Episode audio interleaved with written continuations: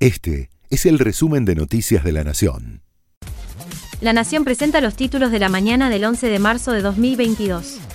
Con 202 votos a favor, 37 en contra y 13 abstenciones, diputados otorgó media sanción esta madrugada a la ley que aprueba el acuerdo con el FMI, con el apoyo de una amplia mayoría, tanto del oficialismo como de la oposición, aunque sin la presencia de Máximo Kirchner, que no asistió al recinto.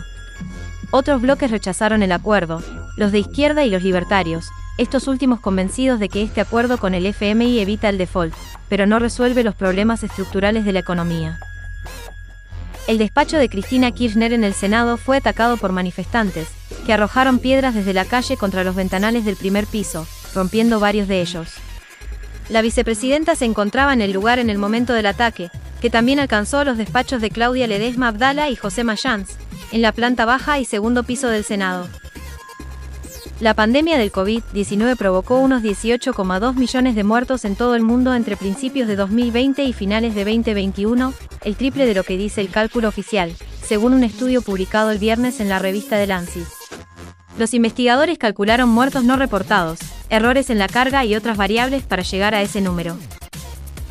En Ucrania denuncian bombardeos en las ciudades de Lutsk e Ivano-Frankivsk, en el oeste del país, que hasta ahora no habían sido alcanzadas por el fuego. Hubo al menos tres muertos y varios heridos. Mientras, el alto comisionado de la ONU para los refugiados confirma que ya son dos millones y medio los refugiados que abandonaron Ucrania en las últimas dos semanas. Comenzó a disputarse el torneo de tenis de Indian Wells, el primer Masters 1000 de la temporada.